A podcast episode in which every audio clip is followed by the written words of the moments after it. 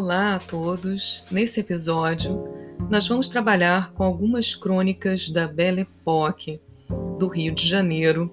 São os escritores que escreviam principalmente nos jornais da cidade.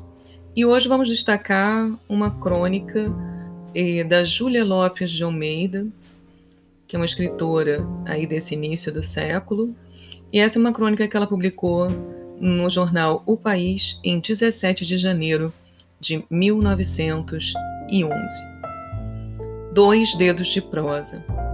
Chegar-se ao Rio de Janeiro vindo de Petrópolis em uma tarde abrasadora como a da última sexta-feira é como cair no, no paraíso no inferno. Nunca as ruas da cidade nova me pareceram mais antipáticas. As próprias palmeiras do mangue tinham um aspecto de sujidade e de tristeza, mas de maior abandono ainda era a aparência da população que transitava pelas calçadas. Caía a noite. Os homens voltavam dos seus afazeres. De cada bonde repleto por que eu passava, via voltarem-se para fora à busca de ar, rostos congestionados, luzidios, cansadíssimos, dos passageiros comprimidos nos bancos e abafados nas suas casimiras escuras. Mesmo de relance, mesmo sem os ouvir balbuciar uma só queixa, compreendia-se perfeitamente o horror da sua situação. Estavam na fogueira, desde manhã. Já não podiam tolerar os colarinhos, o chapéu coco, o casaco de lã, a atmosfera de forno da cidade baixa. Cada bonde que passava, assim repleto, acordava a ideia de um cárcere ambulante, cujo estrado gradeado tivesse um fundo de brasas. Iam na grelha aqueles pobres senhores e aquelas damas de chapelão e leques incansáveis nas mãos aflitas. Ainda assim, essas eram as mais felizes, porque o bonde sempre desloca um pouco de ar que refrigera quem nele viaja. Mas os carroceiros com que volta e meia topávamos naquela movimentada rua Senador Eusébio, caminho da estação da Leopoldina. O tipo do carroceiro do Rio de Janeiro sempre me infundiu um grande pavor. Ver um homem a correr bem na frente de uma roda brutal, muito maior do que ele, ao lado de animais que de um momento para o outro podem inesperadamente acelerar a marcha em que caminham, é ter a impressão de ir assistir naquela hora mesmo um, a um desastre terrífico e que alterará o meu sossego por muitos dias consecutivos. Nunca em cidade nenhuma vi jamais coisa tão abominável. Além da iminência do perigo, que a vista de tais monstruosidades sugere, ela é profundamente antiestética, não se riam. Essa observação tem um alcance mais elevado do que parece. Os costumes das cidades, como os hábitos dos indivíduos, devem guardar uma certa harmonia entre si.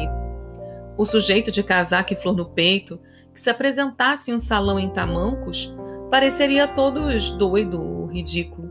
Estou bem certa de que os próprios criados não deixariam passar no vestíbulo, aconselhando-o rudemente a ir calçar-se decentemente antes de fazer anunciar aos donos do salão. Ora, carroças e carroceiros afiguram-se nessas ruas asfaltadas e arborizadas no nosso Rio de Janeiro moderno como tamancos grossíssimos em soalhos encerados.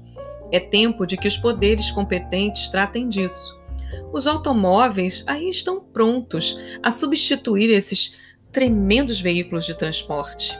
E exatamente contaram-me há dias que a alfândega que nos infelicita grava com exagerados direitos os automóveis de carga, que um ou outro negociante trate de mandar vir da Europa. Deve haver por aí um erro qualquer, ou de quem fez a lei, se ela é exata, ou de quem me informou a seu respeito, se o não é. Mas não são só os carroceiros, sejamos justos, que dão à cidade uma nota de desafinação irritante. Já uma vez escrevi nesse mesmo lugar a respeito do modo desrespeitoso e indecente porque certas classes cariocas se apresentam na rua. Valeu-me isso várias cartas, umas anônimas, pejadas de ameaças, outras repletas de considerações, e entre muitas, só uma de acordo com o meu modo de ver e de sentir. Paciência. Nada disso fez com que eu mudasse de opinião. E quando saio do Rio, mesmo que por poucas horas, como na última sexta-feira, quando a ele volto, mais se acentua em mim essa impressão de abandono, de verdadeiro desleixo de parte da sua população. Nessa tarde de fogo, as calçadas formigavam de gente. Homens de chinelos sem meias, calças sem suspensórios, a escorregarem-lhes pelos quadris, peitos apenas cobertos por camisas de meia ou de chita, acotovelavam-se com mulheres de camisolão, negras de saias sujas, de mistura com mocinhas em cabelo e cavalheiros graves de gravata preta. O aspecto de tal confusão não é pitoresco, é indecente e infunde uma certa melancolia. Como remediar tal dissídia? Por mais indisciplinado que seja um povo, ele é obrigado a compreender que a liberdade tem limites e que todo indivíduo tem de ter contemplações para a sociedade em que vive. Nas cartas que recebi quando tratei desse assunto, sem nada cooperar, infelizmente, para o melhorar, perguntavam-me algumas pessoas como poderiam querer que andassem todos bem vestidos na rua, sendo a vida no Rio tão cara e a população tão pobre. Está claro que eu não insinuo que andem todos bem vestidos. Comparo unicamente a população da minha cidade com a de outras capitais, em que a vida não tem mais nem melhores recursos. E pergunto, por que não poderá ela manter a mesma aparência de limpeza, de decência e dignidade das suas classes trabalhadoras? Se a vida no Rio de Janeiro é tão cara que não permite aos que mais suam e mais se esfalfam a consolação, ao menos, de não aparecerem em público como mendigos seminus, Fujamos todos do Rio e vamos para os países pobres da Europa, onde o trabalho sempre dará para aquisição de alguns trapos limpos. Trabalhar sem regalias não é tolerável, e consumir todo esforço físico em uma labutação pesada só para se não morrer de fome não pode nem deve bastar a ninguém. Parece que é isso que se dá aqui atualmente, e como tal situação não é confortável, cuidemos de atinar com os remédios que a modifiquem. Quem descobrirá um guinto milagroso para a cura de semelhante chaga? Que o digam os sábios da Escritura. Essas impressões não são nascidas de má vontade, nem de antipatias para com as classes pobres da cidade, como da outra vez me acusaram. Ao contrário, meu desejo seria ver em toda a gente nessa cidade o ar de asseio e de bem-estar que torna as populações atraentes e respeitáveis. De mais a mais, ninguém me convencerá de que os meios de que dispõe no Rio, carregadores, carroceiros, etc., não deem para compras de blusas com as que se usam com, com as que usam os seus colegas em outras cidades, em que, entretanto, têm menos lucros. Aqui mesmo há um exemplo a apresentar nesse sentido, o dos carregadores da Central, cujo uniforme é bem conhecido. Tudo depende do hábito e da educação. Não vemos caixeirinhos que muitas vezes não ganham mais de 50 mil réis mensais andarem calçados e limpos? Mas deixe-me retomar o assunto. O contraste do rio afogueado por uma temperatura de 32 graus com o da fresca e suave Petrópolis, vestida de hortênsias azuis e toda perfumada pelas suas lindas magnólias em flor, deu-me a esse dia de calor a impressão inesquecível de um quadro vivo, apenas interrompido por uma linha verde de mataria em que nunca em uma parte a vida humana fosse criada para as doçuras do amor e do êxtase, e na outra para as agruras do trabalho incompensado.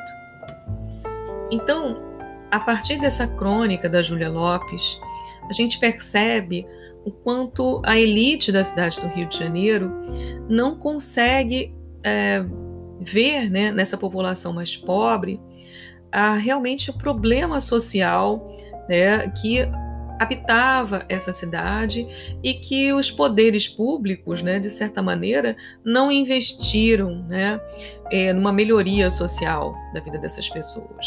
Sendo a capital do Rio de Janeiro aqui no começo do século XX, o Rio de Janeiro procurou embelezar as suas ruas, fazer assim grandes obras, remover né, cortiços, remover é, habitações pobres, né, e abrir grandes ruas, é, se preocupava, né, com os carros circulando nessas grandes avenidas, mas infelizmente o investimento, né, em nas populações mais pobres, né, investimento nesses indivíduos, né, que uh, tinham uma condição de trabalho terrível, né, isso aí não era feito. E é de lamentar né, que uma grande escritora como a Júlia Lopes não tivesse a sensibilidade de perceber né, é, as condições de vida né, é, dessa cidade. E, logicamente, a capital era muito mais injusta, concentrava muito mais é, pessoas pobres, né, principalmente após uma abolição né, que não promoveu nenhum tipo, né, gente, de apoio social para esses ex-escravizados.